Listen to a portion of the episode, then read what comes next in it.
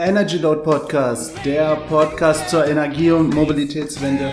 Heute mal wieder nach langer Zeit, Stefan.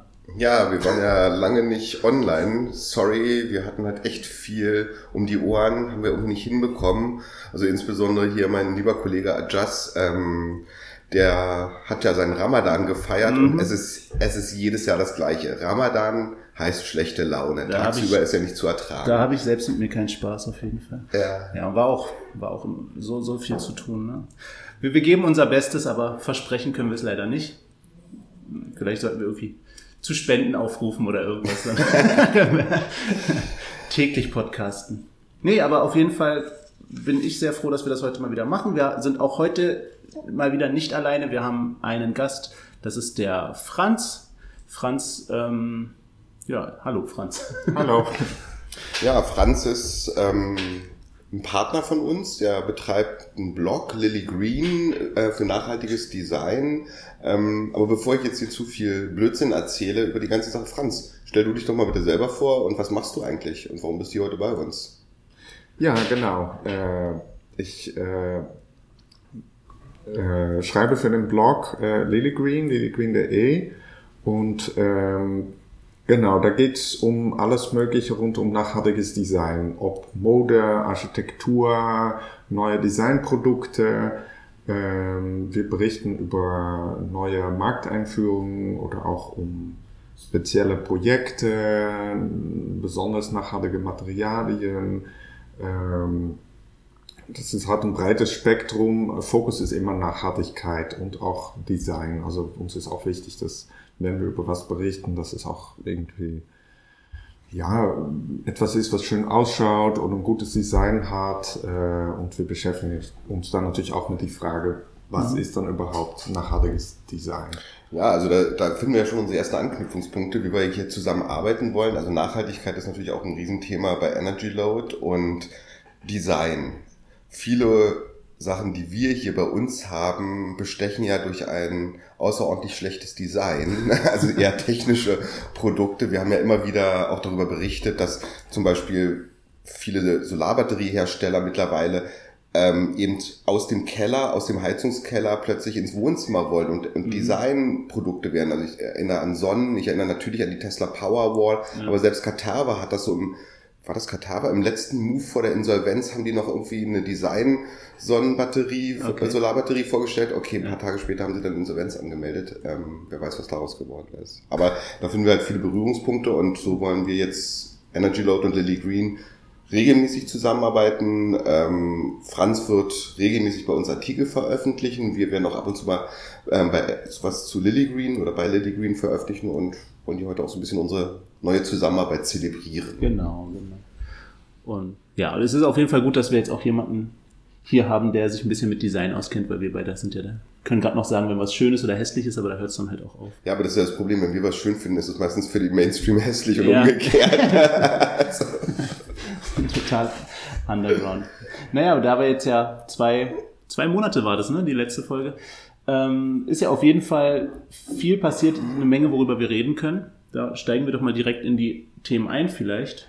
Ähm, das erste war ein Bericht, den wir auf Energy Load hatten, dass ähm, ja, der Umbau des Stromnetzes wird wohl insgesamt, der, der Umbau des Stromnetzes eben für die Elektromobilität wird insgesamt irgendwie 11 Milliarden äh, kosten. Das sagt irgendwie die Unternehmensberatung TCW. Und die gehen, die haben halt da eine, eine, Studie erstellt für, die gehen davon aus, dass bis 2020 irgendwie 8 Millionen Elektrofahrzeuge auf der Straße sein werden. Dafür werden dann irgendwie 200.000 Schnellladestationen benötigt. Und da hört es dann halt schon mit dem, da hört es dann halt schon auf. Das macht das, das Niederspannungsnetz schon nicht mehr mit. Oder würde das Niederspannungsnetz nicht mehr mitmachen. Außerdem werden große Investitionen in die Digitalisierung der Netze äh, benötigt, was ja auch jetzt nicht neu ist.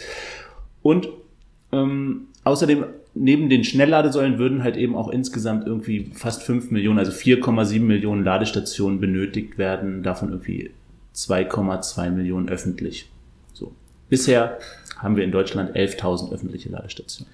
Also bei, ich möchte jetzt diese Studie nicht in Frage stellen. Ähm, die erste Frage ist ja, wenn, wenn ich Studien lese, frage ich mich erstmal, wer hat ein Interesse an dieser Studie? Also mhm. objektive Studien sind wir uns ja alle einig, sind eher selten, wobei ich jetzt hiermit nicht den Autor dieser Studie angreifen möchte und ihm nicht sagen, also da irgendwie seine Kompetenz in Frage stellen möchte oder seine Autorität oder seine, seine Objektivität.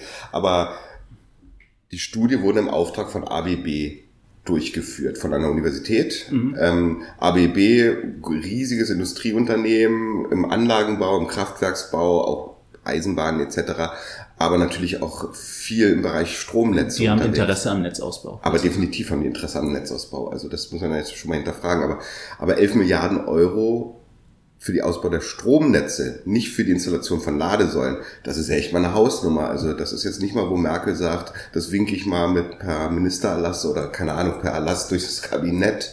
Ja, wobei das sind ja so eine Zahlen, keine Ahnung, irgendwie klingt das jetzt für mich nicht so viel, wenn man irgendwie, ich glaube, der, der Bund hat ja irgendwie 30 Milliarden Gewinn allein im letzten Jahr gemacht oder was. Ja gut, das... Trotz Flüchtlingskrise und Weltuntergang und was weiß ich. Welt, Welt, Weltuntergang schon eingepreist. Ja, ja, super. ja, müssen wir mal schauen. Also es ist erstmal ein Haufen Geld. Ähm, wie gesagt, wir haben jetzt wie viel? Wir haben jetzt gerade 130.000 Elektro- und Hybridfahrzeuge in Deutschland zugelassen.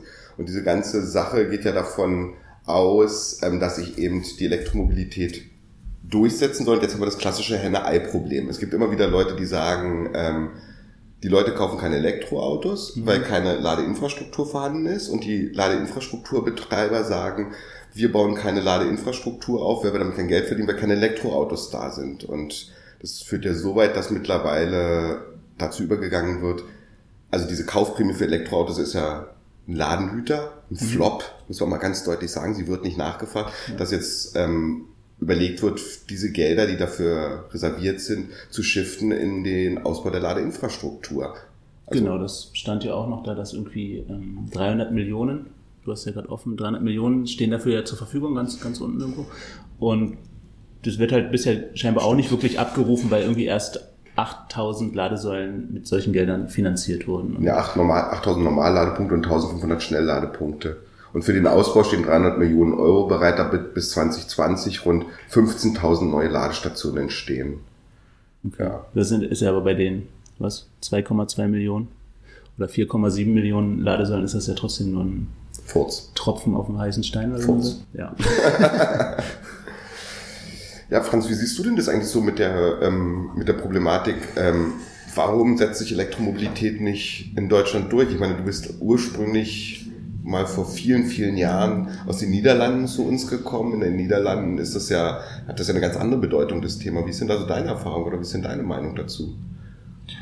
Ja, ich, äh, also mein Eindruck ist, dass irgendwie in Deutschland da auch ja, auf höhere Geschäftsebene und in der Politik viel zu viel gezögert wird und eigentlich erstmal auf Sicherheit viel zu lange auf Sicherheit gesetzt ist, aber auf eine falsche Art der Sicherheit, weil Sicherheit heißt nicht immer festhalten an das, was da ist, sondern auch rechtzeitig, ähm, naja, Innovationen äh, auch mitmachen, damit man auch äh, als Industrie auch weiterhin vorne und auch zukunftsorientiert äh, äh, arbeitet. Und das sehe ich in Deutschland zu wenig. Also da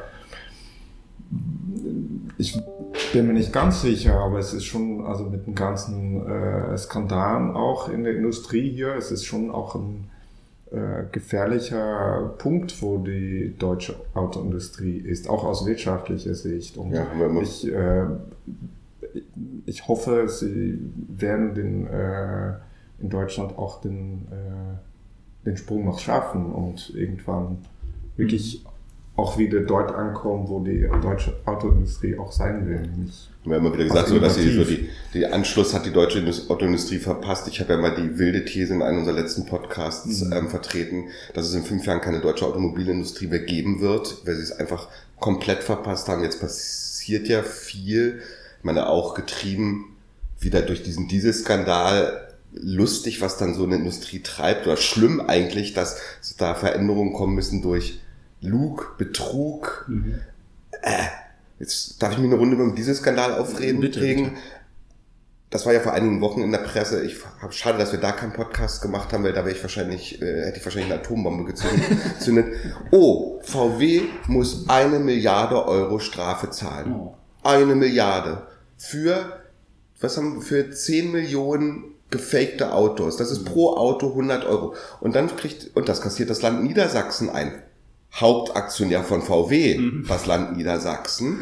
Und plötzlich kommen auch noch andere Bundesländer. Und die, die große Frage ist nicht so, ist das jetzt gerecht oder nicht, sondern was machen wir mit der Kohle? Dann hat plötzlich Schleswig-Holstein gesagt, wir wollen was abhaben von der Milliarde. Mhm. VW hat im letzten Jahr trotz Skandal, trotz Rückstellung, trotz allem 14 Milliarden Gewinn gemacht. Das ist der Betrug von zehn Jahren gewesen. Mhm. Von zehn Jahren. Und die haben nur in einem Jahr 14 Milliarden Gewinn gemacht. Und davon müssen sie jetzt ein Milliardchen abgeben. Ja. Und zwar an das Land Niedersachsen nicht an die betrogenen Automobil, äh, Automobilkäufer. Das ist pro Auto, bei 10 Millionen Autos, eine Milliarde, 100 Euro pro Auto. Ja. Die Nachrüstung hätte, soll sie wohl 1500 Euro kosten. Ey, super frei gekauft. Ach, der, der Software-Update oder was? Ja, wegen der ja, nee, jetzt die Nachrüstung würde 1500 Euro kosten, nicht mit dem Software nach, sondern die Hardware-Nachrüstung. Ah, okay. Wo sie alle sagen, es ist zu teuer, was aber funktionieren würde. Ne? Ja. Ähm, und Frau Wehr hat sich vor allen Dingen auch freigekauft aus der ganzen EU. Wenn sie einmal für eine Sache verurteilt sind innerhalb der EU, dürfen jetzt nicht mehr die Holländer, die Franzosen, mhm. die wer auch immer, ähm, VW platt machen. Also ich, Okay, so. Ja, und in Amerika sind die da auch viel härter, ne? Also da wurden ja, weiß ich, Manager verhaftet ja. und da also da kann es ja relativ sehr düster aussehen, ne? Auch der, wie heißt der Winterkorn? Sag ich den richtig? Ja, der, ja, ja, ich glaube. Der steht ja mehr oder weniger auch vor der Privatinsolvenz oder sowas. Ja, was aber in Deutschland passiert ist, aber das habe ich jetzt nicht so weiter beobachtet, immerhin ein Audi-Manager, äh, der Audi-Vorstandsvorsitzende sitzt im Untersuchungshaft wegen diesem mhm. Thema. Also vielleicht tut sich da gerade was, aber trotzdem dieses Milliardchen ja. auf, für, für VW. Klingt viel. Jetzt sagst du, oh, eine Milliarde, cool, hätte ich auch gerne. Ne? Und dann das auf dieses Verhältnis gesehen. Ja, ja. Zehn Jahre betrügen, ein Vierzehntel eines Jahresgewinnes abgeben und davon noch, ich gebe es ab an den, der eigentlich mein Aktionär ist. Ich, ja. ich schütte es nicht an ihn aus, sondern ich gebe es an meinen Aktionär wieder ab. Hey, Lohn, Leute. Lohnt sich, ja. Ja, super. ja, und wenn man das allein guckt, was da irgendwie der Wertverlust von den ganzen Fahrzeugen allein in Deutschland ist, ne, durch, durch diese, dass es rausgekommen ist und so, das, das, das und die, die Käufer, die kriegen ja davon nichts, also die werden nicht entschädigt, gar nichts, ne, die Nein. kriegen so, so. albern. Albern. Also meine Hoffnung ist, dass wir halt über die Stadtentwicklung auch noch einiges schaffen werden. Das hat Städte auch in der Zukunft sagen, gut, wir wollen unsere Städte so einrichten, mhm. äh, diese Möglichkeiten gibt für Autos, diese Autos lassen wir zu. Ähm, ja. also, ne, also das hat das ganze Mobilitätskonzept von Städten wird sich mhm. noch stark verändern in Richtung äh, Sharing, in Richtung ja. äh, verschiedene äh, anschließende äh, Mobilitäts äh, ja. Einheiten, ein Stück mit dem Fahrrad, dann mit dem öffentlichen oder auch mit dem Leihauto. Und äh, da glaube ich, sind wir in 20 Jahren schon echt wesentlich und weiter und das wird halt dann auch dazu führen, dass. Wer soll das anstoßen? Wer soll das an? Wer stößt das an? Würdest du jetzt sagen, die Politik? Die gleiche ja, Politik, die jetzt gerade VW schützt? Zum Teil auch die Wirtschaft. Also ich glaube, dass es halt eine Entwicklung ist, der halt auch nicht so leicht stoppbar ist. Also wenn man sieht, wie auch quasi die Konsumenten in den Städten quasi sich bewegen. Äh, ich glaube, das ist eine Bewegung, der, der vielleicht noch ein bisschen bremsbar ist, aber man kann nicht sagen, äh, wir wir stoppen das komplett. Also das kommt, ja. ob, ob, die Autoindustrie da mitmacht oder nicht. Ja, und auch hier jetzt in, in Berlin irgendwie seit Anfang des Sommers sind ja irgendwie hier diese, also jetzt mal weg von der Elektromobilität, aber sind ja irgendwie diese Fahrrad-Sharing-Startups aus dem Boden gesprießt, gesprossen. Da weiß nicht, da steht ja ein Leihfahrrad gerade hinter dem nächsten irgendwie und ist ja auch, auch interessant. Also wie, wie heißen sie, OFO und ja, alle möglichen gibt's da, die ne? haben wirklich ähm, wie die Pilze plötzlich, ja. ja, ja. Was, ich, was ich ganz gestern ganz interessant oder vorgestern ähm, auf Radio 1 gehört habe, ist, dass Berlin jetzt Lastenfahrräder fördern will mit 33 Prozent. Okay. Das ist, äh, das fand ich sehr interessant, weil so ein Ding kostet einfach mal ab, also ein vernünftiges ab 2000 Euro. Aber es wurden jetzt wohl irgendwie 200.000 Euro für dieses Jahr bereitgestellt. Das ist also Tropfen auf dem heißen Stein, aber sie wollen es versuchen und dann hat der Moderator, beziehungsweise, ich weiß nicht mehr genau, wie es war, ich habe das nur so mhm. beim Frühstück gehört, ähm, gesagt, und dann kommt er, und dann kommt das Antragsformular. Und dann hast du ein Problem. Und dann überlegst du dir, ob du gut 33 Prozent von 2000 Euro, das ist eine Hausnummer, das, dann macht das, das ist schon wieder eine gute Sache. Mhm. Aber ich weiß nicht, ob das der richtige Weg ist. Ja, ich merke halt nur in, in Kreuzberg, das ist ja ne, der einzige, das, die einzige, der einzige Wahlkreis, der irgendwie seit 20 Jahren grünen Direkt, äh, Direktmandat hat und was weiß ich äh, in Deutschland. Und auch eine grüne Bürgermeisterin und die planen ja jetzt zumindest oder wollen den Antrag stellen, quasi die Oranienstraße, was eine sehr zentrale Straße ist für Kreuzberg, für den Autoverkehr zu sperren und das halt nur noch für Fahrräder quasi zuzulassen und für den äh, für Busse und so weiter. Du wohnst da, du ja auch, Franz, in der Ecke. Findet ihr das gut? Also ich finde das super. Also ich bin Niederländer und ich wundere mich immer hier über den Straßenverkehr als Fahrradfahrer. Ich bin ja auch manchmal Autofahrer hier in der Stadt, mhm. aber äh, ich wundere mich, egal mit, mit welchem Fahrzeug, über die viele unmögliche Strecken, die es sowohl für Fahrradfahrer als für Autofahrer mhm. schwierig machen. Und ich glaube, da gibt es viel bessere Lösungen. Da kann man auch äh, gerne mal in die Nachbarländer schauen, wie die das so gelöst haben. Niederlande war auch nicht immer ein super Fahrradland. Das ist auch dort entstanden, das ist auch dort zum Teil politisch geschaffen, mhm. erschaffen. in Amsterdam war es halt wirklich auch eine Notlösung, mhm. äh, Autoverkehr weitgehend äh, zurückzudrängen, weil einfach die Stadt zu die Innenstadt zu klein ist, mhm. um diese Verkehrsmengen von Autos irgendwie zu, zu bewältigen. Genau, und deswegen haben die schon sehr früh erkannt, okay, wir müssen das auf Fahrräder ja. äh, umstellen. Und so ist es halt in den Niederlanden viel, viele ja, in Amsterdam kann man, findet man ja nicht mal einen Parkplatz irgendwo in der Stadt, ne? Das ist ja, also muss man genau. recht und wenn weit raus. Genau, und hat 10 Euro pro Stunde oder so. Okay. Ist, dann nimmst du doch lieber fahren. Ja. Und äh, ja, es ist natürlich auch ein bisschen kulturelle Sache. In die Niederlande fährt ja auch der Ministerpräsident tatsächlich oft einfach ja. mit dem Fahrrad zur Arbeit. Also fahren mit dem Audi A8. Äh, klar. Da haben dann ein paar Sicherheitsbeamte hinterher. Mhm. Das, das, so weit wird es in Deutschland vielleicht nicht kommen, aber... Stell dir vor, Frau Merkel auf dem Fahrrad zum Kanzleramt. Ja. Genau. Das war auf jeden Fall eine schöne PR-Aktion. Im, Im Wahlkampf haben die ja irgendwo, habe ich das irgendwie gesehen, dass irgendeine grüne äh, Kandidatin irgendwie 200 Meter vor ihrer Rede dann von, vom Audi in Tesla umgestiegen ist oder irgendwie so. Echt? Ja, ja. Und dann noch mit dem Tesla dann halt vorgefahren ist oder was. Wahlkampf. So wie Ströbele habe ich auch mal gehört, der fährt, der ist ja auch mal bekannterweise, Ströbele war ja der Direktkandidat, der ist ja immer bekannterweise mit Fahrrad durch Kreuzberg, hat man ständig gesehen und so. Mhm. Aber dann wurde der halt doch im, im, am Grunewald mit Porsche gesehen und so, wie er am Wochenende seine Touren macht und so. Ja, aber jetzt mal, ich meine, wir sind ja Freunde der Elektromobilität und alles, aber wir sind ja auch keine Kostverächter. So ein ja. Porsche macht aber auch Spaß. hey Leute. Ja, ich denke auch, soll, soll man dem Mann doch gönnen. Genau. Ja, übrigens haben wir nicht vor allzu langer Zeit über bei uns im Blog berichtet über äh, Porsches, die quasi elekt also Auto Porsches, die elektronisch umgerüstet wurden, damit man hat ein Elektroauto. Äh, ich habe das gelesen, mir hat das die Seele geblutet. Also ich meine, Porsche rüstet ja jetzt auch auf Elektroautos um, aber so einen schönen alten 356 oder einen alten 911er, alles rauszuruppen, die, sorry, die geile Maschine und, und den auf elektrisch zu machen. Also. Du hast ja mal bei Porsche gearbeitet, das geht für dich gar nicht sowas. Ja, das ist aber auch schon über 20 Jahre her, ja. aber trotzdem, es sind einfach, ja, Porsche macht Spaß. Ja. Ich bin kein Kostverächter, auch wenn ich. Ich habe aber weder ein Porsche noch ein Elektroauto, sondern ich bewege mich primär mit öffentlichen und mit dem Fahrrad.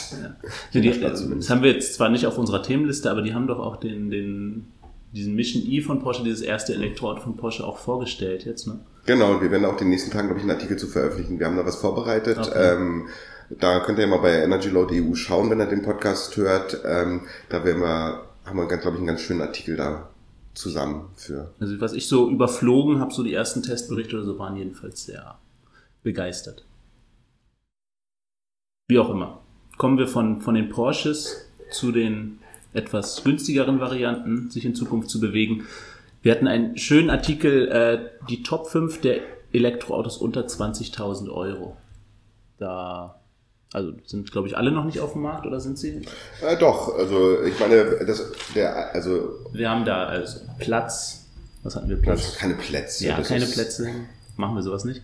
Okay, wir hatten auf der Renault Twizy, der ist ja auf dem Markt. Genau. Das, Aber ist das wirklich ein Auto oder ist das ein, äh, sag ich mal, Motorrad mit, mit Dach drauf? Also Ja. kennst, kennst ist- du den? Nur- Twizy? Renault Twizy? Nein, den kenne ich noch nicht. Ich muss auch ehrlich sagen, ich bin äh, überhaupt nicht so, ich folge das mit Autos überhaupt nicht. Hab dich ja auch gerade mit Fahrrad hier kommen Genau, sehen. ja, ja. Nee, also wir haben Renault Twizy, der ist auf dem Markt, aber da haben auch die Kommentare auf unserem Artikel gezeigt, also ob das wirklich vergleichbar ist oder auf Facebook. Ne? Also den Twizy da mit reinzupacken, halten viele für schwierig. Aber es ist ein Elektrofahrzeug und der Twizy kostet ab und, oder ist für unter 7000 Euro zu haben. Hinzu kommt die Batteriemiete für 50 Euro im Monat. Es ist zumindest für mich ein urbanes Mobilitätskonzept oder eine Alternative vielleicht zum UNO, also zum Elektroroller, weil es ist schon ein vollwertiges Fahrzeug im Sinne mit Dach drüber. Ähm, und ein guter Uno mit einer vernünftigen Ausstattung kostet auch dreieinhalbtausend oder 3000 Euro. Das stimmt. Also, ich fand das okay. Also, wir haben lange, lange diskutiert, ob wir den aufnehmen, den Twizy, in diese Top 5 Elektroautos, aber irgendwie, er ist am Markt da und er hat seine Berechtigung und man sieht ihn ja auch in der Stadt. Ja. Genau, der kostet also bis zu ne, 9.750 Euro und halt noch 50 Euro Batteriemiete. Das ist ja ein ganz neues Geschäftsmodell, was da die äh, Konzer oder die, die Firmen entwickeln, so irgendwie Batteriemieten und sowas zu nehmen. Nissan macht das ja auch, ne? Nissan macht das auch, Ja. genau.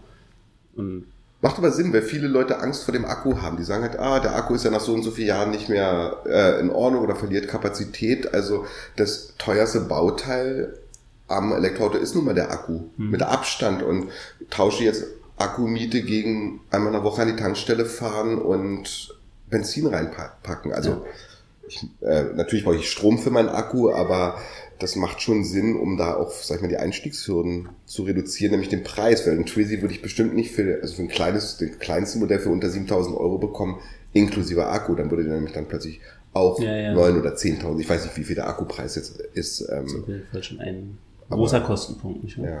Das ist ja bei dem Sion zum Beispiel so, der soll ja irgendwie 16.000 in der, glaube ich, in der Basisversion kosten und 4.000 nochmal drauf, unter 4.000 irgendwie für die Batterie. Also die Hm. peilen halt an, unter 20.000 zu bleiben und Ja, zum Sion können wir auch vielleicht nochmal zwei, drei Sätze sagen. Also Sion ist von Sono Motors, ist ein Startup aus München.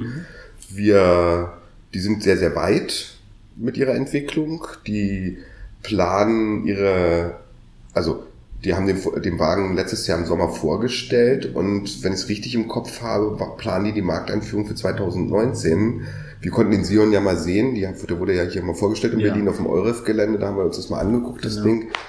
Ähm, scheint zu funktionieren. Der ist auch noch mit Solarmodulen beklebt, also die jetzt aber, glaube ich, eher so einen Marketing-Effekt haben. Also, also ohne ja, wobei die das ja haben, haben uns ja gesagt, nee, nee, das äh, bringt schon was. bringt schon was, aber gut, ähm, weiß ich Übers nicht. Jahr irgendwie, was waren das, 300 Kilometer übers Jahr? Ja, 300 Kilometer übers Jahr, das ist aber jetzt auch nicht wirklich viel Strom, der da generiert wird.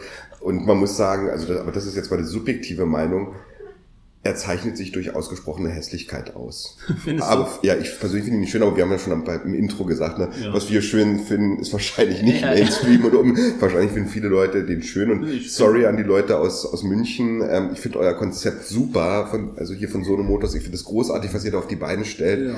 Aber mir persönlich gefällt das Auto nicht. Aber ich finde den gar nicht so schlimm. Gerade in der, in der schwarzen Variante. Da finde ich zum Beispiel den nächsten, den wir vorstellen, diesen Unity One. Das ist ja so ein futuristisches Teil aus Schweden, was da kommen will. Das finde ich schon cool. Also da finde ich eine ähm, Form follows Function so ein bisschen. Also wir haben was Futuristisches von der Funktionalität und wir haben ein sehr futuristisches Design. Also den finde ich schon wieder ziemlich cool. Den Okay. Wagen. Ja, aber ist halt die Frage, ist jetzt, wie lange sind, sind schon irgendwie Elektroautos auf dem Markt? BMW i3 ist jetzt wahrscheinlich schon fünf Jahre, sieben Jahre ja. irgendwie am, Mhm. am Markt.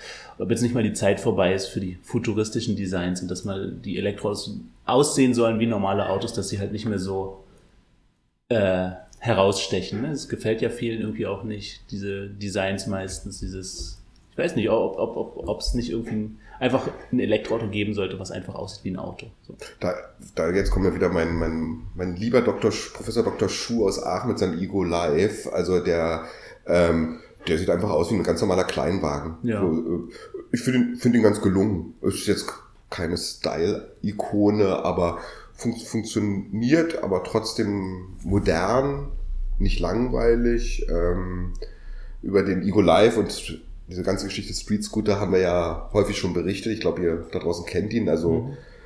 das Ding soll mit, also einen Startpreis haben von 15.900 Euro und jetzt müssen wir ja immer noch diese Kaufprämie für Elektroautos abziehen. Mhm. Und wenn wir auch bei den anderen Preisen, da sind wir plötzlich bei 11.000 oder 12.000 Euro für so ein Elektroauto. Ähm, und das macht es dann schon wettbewerbsfähig, ja. aus meiner Sicht. Klar. Ja, der Ego Live war, ja auch das dritte auf der Liste gewesen, nicht wahr? Mhm. Und dann das vierte ist irgendwie der Microlino, das ist ja dieser. das ist eine coole Nummer. Diese Knutschkugel irgendwie. BMW genau, der Elektro-Isetta. Der alte, die haben den BMW, das Design von BMW Isetta genommen, aus den 1950er Jahren, glaube mhm. ich. Das ist eine Schweizer Firma und haben den, also vom Basisdesign, aber haben den komplett neu aufgebaut als Elektroauto. Ich finde das Ding halt lustig. Ich stehe auf Oldtimer, ich stehe auf Retro. Das mhm. ist einfach so. Ähm, die sind auch relativ weit scheinbar. Also ich verfolge das ähm, regelmäßig, jetzt nicht vielleicht die, mit der gleichen Intensität wie, wie die Sache aus Aachen, also mhm. mit vom Igo, aber ähm, die sind halt auf mehreren Autoshows, haben die das Ding jetzt präsentiert und die stehen wohl auch kurz vor der Serienproduktion. Ja. Also über alle Autos, die wir jetzt hier reden, das ist jetzt nicht so, was irgendwas in fünf Jahren auf den Markt kommen soll, sondern in den nächsten ein, zwei Jahren ja. werden wir die vermehrt auf unseren Straßen sehen, diese Autos. BMW Isetta war, glaube ich, das, was Steve Urkel früher in den 90ern da durch die, in dieser Sitcom, kennt ihr wahrscheinlich. Kennen wir alle nicht. sah halt damals aus wie der Über Über-Nerd, ne? mit, mit großer Brille, Fliege, äh, Dings und so mhm. weiter. War halt so ein bisschen lächerlich und heute sieht er halt aus wie so ein, wäre der halt, würde der perfekt nach Kreuzberg ins Hipster-Café passen. So. Gut, also auf jeden Fall zeigt das also so ein bisschen Elektromobilität ja, steht aus meiner Sicht kurz vorm Durchbruch. Wir haben vorhin ja schon über die Ladeinfrastruktur mhm. gesprochen. Hier die Preise kommen langsam in eine Richtung, die in Ordnung ist. Die Reichweiten-Thematik wird immer besser ja. im Griff bekommen. Also ich glaube, dass wir in den nächsten, nicht fünf Jahren, sondern in den nächsten ein, zwei Jahren schon massiv mehr sehen werden, weil das Angebot steigen wird und damit auch die Preise fallen und dann vielleicht auch die Ladeinfrastruktur ausgebaut wird. Also ich finde das mhm. sehr spannend. Ich freue mich das darüber sehr. Glaube ich auch. Dann bleiben wir doch mal in dem Thema. Fürs Elektroauto brauchen wir ja Batterien. Batterien bestehen aus Zellen und so weiter.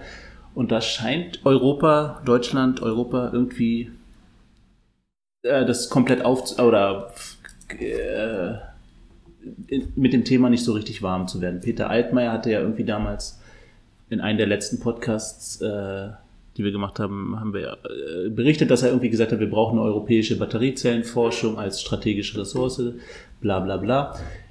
Bosch hat sich wohl lange mit dem Thema beschäftigt, ob sie eine Batteriezellenproduktion äh, oder eine Batteriezellenforschung äh, starten sollen und haben, haben das jetzt, haben sich jetzt dagegen entschieden und wird halt nicht passieren. Also ist halt der Markt weiterhin komplett von Asien dominiert. Bosch hat gesagt, irgendwie die Anfangsinvestition wäre halt alleine irgendwie 20 Milliarden und das sind ja, wie wir gerade gelernt haben, fast zwei äh, Netzausbaus und so. Ja. Oder anderthalb VW-Jahresgewinne. Genau. Das ist genau. und das noch in D-Mark und so weiter. naja, gut, aber bei Bosch das ist auch ganz interessant zu sehen. Also die haben sich ja äh, viel mit dem Thema beschäftigt und die haben ja vor einigen Jahren, ich glaube 2015, die in Amerika dieses SEO gekauft, die sich genau mit diesen Festkörperbatterien mhm. und Zellfertigung beschäftigen, aber haben jetzt die strategische Entscheidung getroffen, auch das, dieses Startup wieder zu verkaufen und sich komplett daraus zurückzuziehen, weil die zwar den Markt grundsätzlich sehen, aber ähm, einfach nicht diese, diese Wahnsinnsinvestitionen selber stemmen wollen. Mhm. Sondern wir haben auch vor kurzem berichtet, dass ähm, die EU auch Preisgelder und Fördergelder für Batteriezellforschung ähm, ausgelotet hat. Mhm. Klingt erstmal gut, 10 Millionen Euro Preisgeld. Aber wenn ich, was steht hier, ich glaube, 20 ähm, Milliarden. 20, 20 Milliarden Anfangsinvestitionen, 10 Millionen Preisgeld, gut, da gibt es sicherlich noch einen Haufen Förderung für die europäische Batteriezellenforschung, aber das kann schwer einer stemmen. Ja, na gut, die Preisgelder waren jetzt, glaube ich, auch nicht auf, da war auch Bosch jetzt nicht die Zielgruppe für, ne? Ja, wahrscheinlich. Mehr an.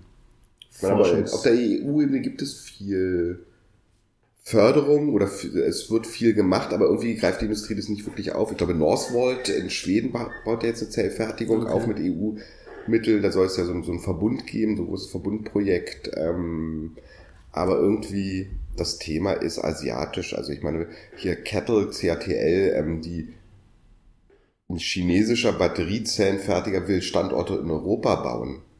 Nicht wir wollen eigene, sondern die, die Chinesen, also nicht wir exportieren oder wir lassen fertigen in Asien, sondern die Asiaten, die Chinesen lassen in Europa fertigen. fertigen. Da dreht sich der Welthandel aber auch gerade ein bisschen ja, ja, um. Ne? Habe ich auch letztens irgendwie so eine Doku gesehen im, im ZDF oder was, wo, wo es darum geht, dass viele deutsche Mittelständler halt aufgekauft werden im Moment von, von chinesischen Unternehmen halt. Das, keine Ahnung, ne, dass viele eben Unternehmen, die, die Kinder eben die Nachfolge vielleicht nicht machen wollen und dann die, die Papas sich überlegen dann, oder die Mamas dann, das Unternehmen dann an China zu verkaufen und dass das Gut, das hat ja zwei, also zwei Hintergründe. Das geht ja eher auch so um Technologie und Know-how-Transfer nach China. Ne? Ähm, aber jetzt das Umgekehrte, also die Chinesen haben nun mal in der Batterietechnologie das führende Know-how oder die, die Asiaten, um das jetzt mal so ein bisschen allgemeiner zu sagen. Und ich meine das in keinster Weise despektierlich. Ähm, die haben das Know-how und die fangen an, ihr Know-how nach Europa zu exportieren, nicht umgekehrt, wie wir in unserer europäischen, teilweise in unserer europäischen Arroganz denken, mhm. die klauen uns die Technologie. Nein, die liefern uns jetzt Technologie und lassen uns produzieren für sie. Auch gut, dann wären wir die, die Werkbank für China und nicht China die Werkbank für Europa. Oder hat das, hat das vielleicht auch sowas mit irgendwelchen Zöllen zu tun und so Mit Sicherheit. Das wissen wir jetzt ja nicht. Wie Harley Davidson will ja jetzt auch irgendwie, ne? In, in, in, in Europa fertigen. Nicht in Europa. Die wollen, ich dachte auch, ja, sie, wollen, sie verlagern die Produktion aus den USA aufgrund dieser Strafzölle. Aber die haben zwei Werke, eins in Thailand und eins in Indien. Die Arbeitsplätze gehen nach Thailand und Indien um die so. und nicht nach Europa, weil diese ähm, Importe aus Thailand und Indien sind halt nicht mit den US-Strafzöllen belegt. Okay. Ne? Also das ist der Unterschied. Verstehe. Ähm, hm, hm, hm. Was haben wir noch? Wollen wir mal zum nächsten Thema. Da kommen wir, äh, haben wir ein Thema von Lily Green, habe ich mir rausgesucht, was mich auf jeden Fall interessiert hat, wo ich dann, was uns Franz vielleicht nochmal genauer erklären kann. Und zwar hat er da, gibt es dort einen Artikel ähm, über Solarautarkie mit Tiny Houses. Ich habe jetzt den genauen Titel nicht da. Tiny Houses, irgendwie kleine, winzige Häuser oder was? Franz, was, was genau ist das? Genau, erklären wir erstmal, was Tiny Houses überhaupt sind. Also ähm, Tiny Houses sind Mini-Häuser oder kleine Häuser. Ähm, es ist aber vor allem auch eigentlich so ein Architekturkonzept, wo es darum geht, quasi zu erforschen, wie äh, könnte Leben in möglichst kleinen Raum ausschauen oder wohnen auch quasi. Und ähm, da geht es einmal in Richtung Autarkie quasi, wie schafft man Wohnräume in in der Wildnis, in äh, abgelegene Gebiete, okay. in der Natur, wo man halt, äh, ja. Also es ist nicht, nicht ein Konzept für die Stadt oder sowas. Doch, auch. Also es gibt auch zum Beispiel Tiny Houses als Konzept, äh, gerade auch für Städte zu schauen, okay, wie kann man in Städte auf möglichst enge äh, ja. Räume zusammenleben. Also bis jetzt ist es eher auch so ein experimenteller Feld mhm. und wird auch eher so als eine Nische gesehen, aber es ist natürlich, es gibt zum Beispiel natürlich auch Hotels, die jetzt sagen, gut, wir wollen halt nicht nur eigentlich ein Hotelzimmer schaffen, wir wollen halt ein Zimmer schaffen, der möglichst viele Möglichkeiten bietet mhm. und diese Konzepte des Tiny Houses, wo auch entwickelt wird, wie man auf dem Parkquadratmeter alles hat, mhm. werden dann auch wieder übertragen auf zum Beispiel ein Hotel, der hat nicht nur ein Schlafzimmer bietet, sondern gleichzeitig auch einen Arbeits- und Besprechungsraum mit äh, ausklappbaren Betten und äh, mhm. ganzen Besprechungstisch, der irgendwie aus der Wand gezogen werden kann, damit halt ein Hotelzimmer möglichst äh, multifunktional äh, und auf engem Raum äh, vieles bieten kann. So ist äh, so ist quasi das Konzept des Tiny Houses hat, bietet viele Möglichkeiten. Mhm. Sehr modular auch, oder? So modular, modular gedacht, mhm. genau, ja.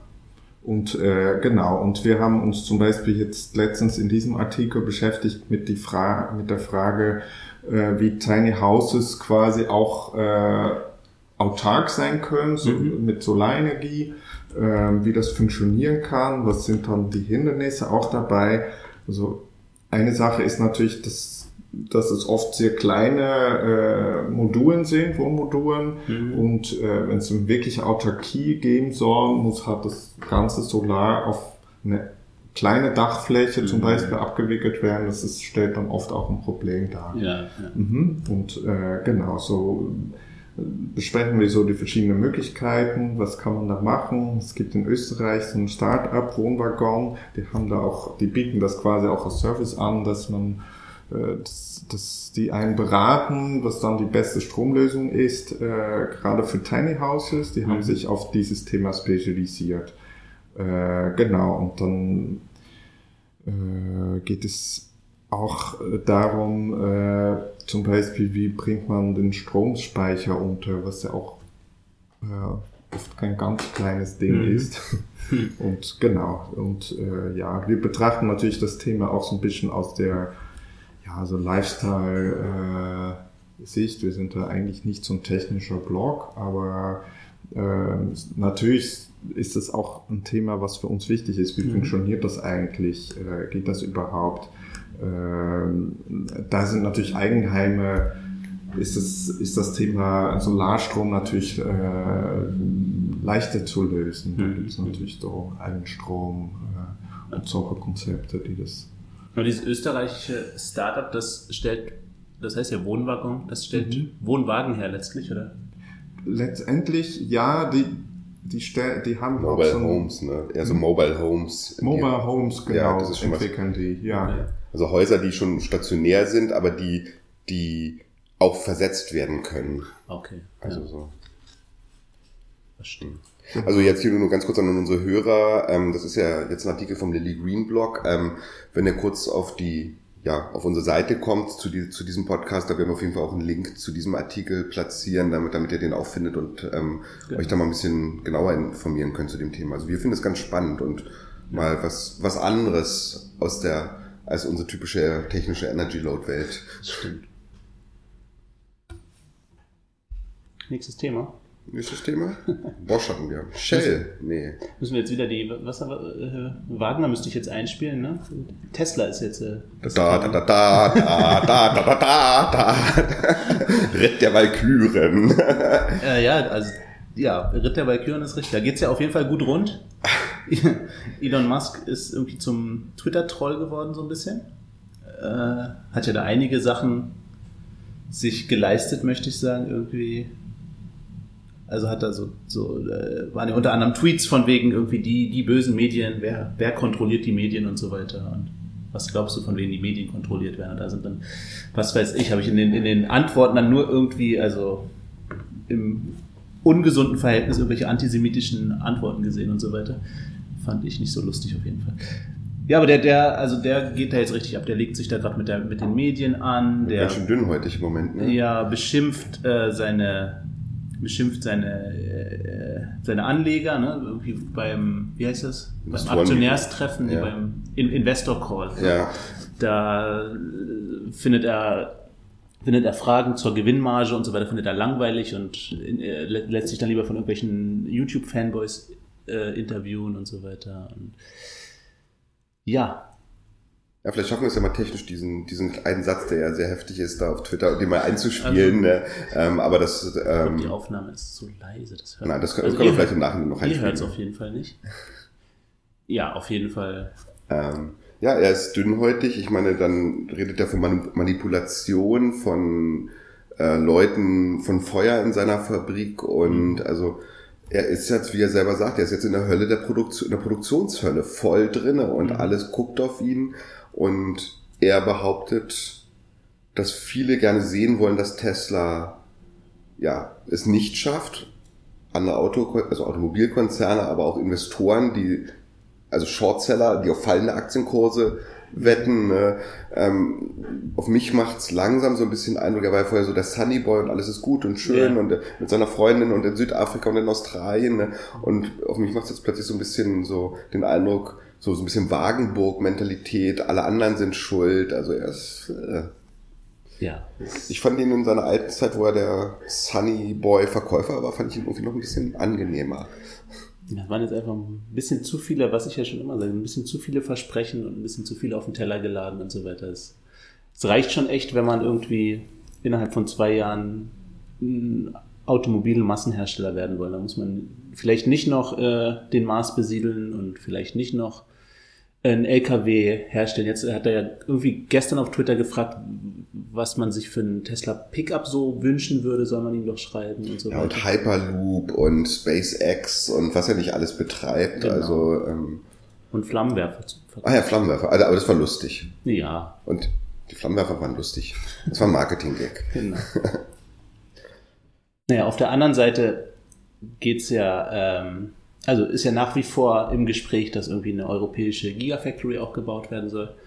Und da hat sich wohl, hat das Manager-Magazin, möchte ich sagen, gestern oder was berichtet, ähm, dass sich da das Sauerland offiziell Das Saarland? bewerben möchte. Das Sauerland, Das oder? Sauerland, Sauerland, Saarland. Na, was denn nun? Mein Sauerland und Saarland, das ist. Saarland, Saarland. Ich habe. Freunde im Sauerland und wenn ich die als Saarländer bezeichnen würde, oder umgekehrt genauso, ich glaube, ich würde gesteinigt werden. Ignora igno ignoranter Berliner, ich weiß, ich weiß davon nichts. Ich komme hier nicht raus aus der Stadt. ja, und Elon Musk hat wohl auch in der vergangenen Woche erklärt, Deutschland sei eben ein bevorzugter Standort für eine äh, Produktionsstätte in Europa. Vielleicht sinnvoll an der deutsch-französischen Grenze, sagt er. Was Das ja ist Saarland. passen würde. Unter Ja. anderem. Genau.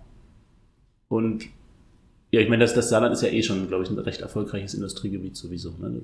Ja, ja, nee, nicht wirklich. Ich glaube, das Saarland, ich weiß nicht, ob die Strukturprobleme haben, die haben ja früher so, haben viel Kohle- und Montanindustrie gehabt und ob da, äh, also es, das weiß ich nicht, da möchte, da redet jetzt auch ein Blinder von Also das. Manager-Magazin sagt, das Saarland sei nicht nur in der Automobilindustrie breit aufgestellt, sondern auch als einer der weltweit führenden Standorte für Informatik und künstliche Intelligenz bekannt. Oh, Argumentieren Hans und Rehlinger, also der, ne, wer sind das?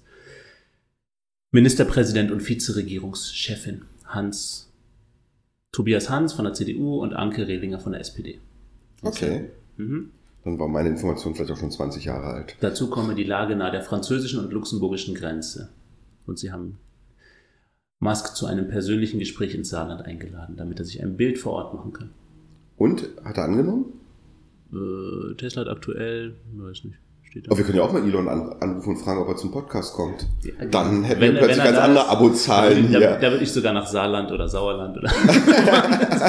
Du meinst, du würdest Berlin-Kreuzberg verlassen? ja, oder? ja. ausnahmsweise, ausnahmsweise. Mit was fahren wir dann? Mit dem Porsche oder mit dem Model S? Mit dem ICE. genau, wir werden dann fahren wir mit dem C. Genau, und die sind ja da auch schon in, der- in der Eifel sitzt ja auch dieses Maschinenbauunternehmen Grohmann, ähm, das ja Tesla, glaube ich, komplett Das aufgekauft hat komplett aufgekauft und integriert. Ja. Genau. Die ja die Produktionslinien, glaube ich, herstellen oder so. Genau, diese, die, Produ die Produktionsroboter oder Teile der Produktionsroboter stellen die her. Ja. Ja. Ja, Franz, verfolgst du das mit Tesla auch so ein bisschen oder interessiert dich das eher nicht? Ja, global schon, aber äh, wie vorher gesagt, ist persönlich ist meine Leidenschaft liegt nicht so bei Autos. Mhm. Ähm, ich finde es auch oft übertrieben, wie emotionale Menschen sich so an An Autos? ihre Autos binden, Mhm. aber ich kann es auch verstehen, aber ja, also ich finde es auf jeden Fall spannend, weil Tesla hat natürlich irgendwie geschafft, einfach das Auto nochmal neu zu denken. Und ich glaube, Mhm. dieses, dieser Mut oder auch diese Größenwahnsinn, der da auch beim Musk äh, sicher eine Rolle spielt, ähm, einfach zu sagen, gut, es gibt dieses Produkt, aber ich denke das halt wirklich jetzt mal neu. Mhm. Und zwar so, so wie es jetzt noch nicht ist. Das, das äh, ist, glaube ich, sehr prägend. Auch wenn Tesla es jetzt nicht schaffen würde, äh, hat das hat die Industrie natürlich äh, echt nochmal einen Tick gegeben, wo man nicht mehr sagen kann, ja, Auto ist so wie vor 100 Jahren. Nein, es gibt jetzt auch dieses, diese, ja, diese Vision von einem Auto, der auch was anderes sein kann. Mhm. Das, das finde ich immer sehr spannend für Produkte. Das hat, es gibt ein Produkt, es gibt schon tausend Jahre und auf einmal kommt einer und sagt, weißt du was? Ich habe hier eine Idee, wir Ja. machen das so. Äh, Bücher schreiben wir nicht mehr per Hand, sondern äh, wir machen etwas, womit man die Mhm. Bücher auch drucken kann. Und so ist quasi oft fängt es so an und vielleicht gibt es irgendwann kein Auto mehr, weil jemand hat Ja. das, das nächste erfunden hat, was so, ja, wodurch wir die Autos eigentlich gar nicht mehr brauchen. Ja. Also so, so einen Tick weiter zu denken, das finde ich hat, hat Tesla schon gut hingekriegt. Aber man muss ja auch mal beobachten, ich meine, Tesla ist nach wie vor ja ein Mini-Automobilunternehmen, also von den Absatzzahlen. Ne? Und Tesla treibt die weltweite Automobilindustrie vor ja, sich her. Ich meine, die peitschen BMW, Daimler und so weiter, die treiben die alle durch die Manege, durch den Ring. Und wenn Elon Musk sagt, ähm, ab sofort haben Autos viereckige Räder, dann muss selbst ein Zetsche oder wer auch immer drüber nachdenken, ob der, ob der Daimler nicht plötzlich viereckige Räder haben muss. Ja, ne? Das ist schon, also ich finde gut den Aspekt, den du gerade gemacht hast, nämlich also das er hat es echt geschafft, die weltweite Automobilindustrie vor sich herzutreiben. Ja. Und da geht es eigentlich viel mehr um, um äh, Fantasie, um, um eine Vision, Imagination, ne? um eine Vision, mhm. als um was wirklich da ist. Weil wirklich viele Teslas sieht man ja gar nicht auf der Straße hier. Aber äh, irgendwie ist, ist, es überall im Kopf. Aber jeder kennt Tesla mittlerweile. Ja, ich meine, ja. es ist ein Mini-Hersteller. Ich weiß nicht, wie wenig, wie wenig tausend Teslas es in Deutschland gibt, aber es ist sehr, sehr, sehr überschaubar. Und, aber jedes, also nicht jedes Kind, ja fast schon jedes Kind ähm, kennt Tesla. Also das ist schon. Ja, und auch die, die Unternehmensbewertung ist halt irgendwo ähnlich mit Ford und General Motors und so weiter. Ne? Also die halt das hundertfache an Autos verkaufen wahrscheinlich. Ja. Vielleicht auch dazu nochmal einen, einen, einen kurzen Hinweis auf einen Artikel, den du Adjust ja bei Lily Green veröffentlicht hast. Ähm, und zwar, da geht es um die Frage, ähm, ich meine, der Markt für Elektroautos ist ja jetzt nicht mehr ganz neu. Es gibt ja schon seit einigen Jahren Elektroautos. Mhm. Und da hast du dir mal ein paar Gedanken gemacht, na, was ein gebrauchtes Elektroauto kostet. Also was sind dafür die Faktoren? Wie sieht es am Moment auf dem Markt mhm. aus?